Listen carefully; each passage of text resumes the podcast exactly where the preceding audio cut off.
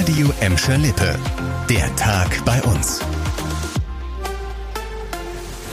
Mit Annika Böhnig, hallo zusammen.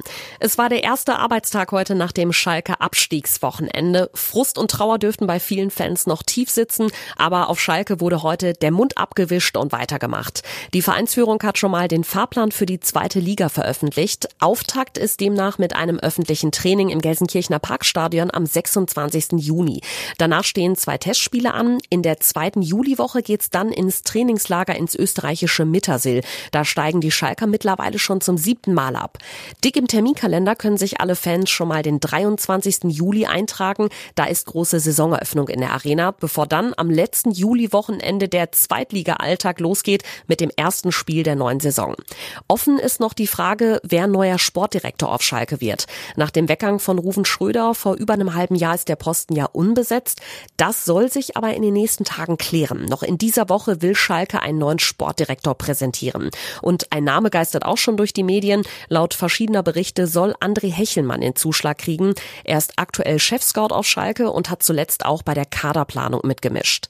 Zwei andere Personalien sind schon fix. Heute hat der Verein verraten, dass Verteidiger Henning Matriciani sich langfristig zu Schalke bekannt hat. Der U21-Nationalspieler hat seinen Vertrag vorzeitig verlängert bis 2026. Gian Bostuan wechselt dagegen endgültig zum FC Utrecht.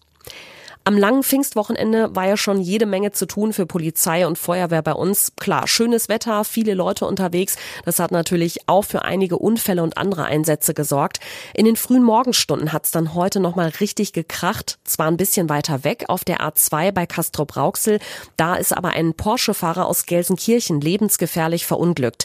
Der 26-Jährige hat in Richtung Oberhausen die Kontrolle über seinen Wagen verloren.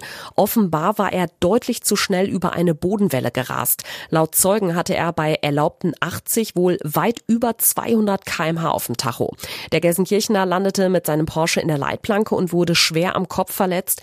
Er und sein 35 Jahre alter Beifahrer mussten ins Krankenhaus. Die Polizei vermutet, dass ein illegales Autorennen hinter dem Unfall auf der A2 stecken könnte und ermittelt jetzt auch in diese Richtung. Der Sachschaden ist auch heftig, um die 150.000 Euro, schätzt die Polizei. Der Gelsenkirchener Süden bekommt ein Stückchen Natur zurück. In Ückendorf fließt der Wattenscheider Bach im Moment ja noch durch eine Betonröhre. Ab dieser Woche gestaltet die Emscher Genossenschaft aber einen weiteren Abschnitt des Flusses um. In Höhe des Rhein-Elbe-Parks wird auf einer Länge von fast einem halben Kilometer die Betonröhre rausgenommen. Danach werden Ufer und Böschungen naturnah umgestaltet. Heißt also, der Wattenscheider Bach fließt da in Zukunft wieder durch ein natürliches Flussbett mit viel Grün drumherum. Ein bisschen dauert's aber noch, bis die Ückendorfer am grünen Fluss spazieren gehen können. Bis September nächsten Jahres wird der Umbau wohl dauern. Zweieinhalb Millionen Euro lässt sich die Emscher Genossenschaft das Ganze kosten. Das Abwasser der ehemaligen Köttelbecke fließt ja schon seit rund anderthalb Jahren in einem Kanal unter der Erde lang. Jetzt wird der Wattenscheider Bach also Stück für Stück so umgestaltet, dass er wieder ein ganz natürliches Gewässer ist.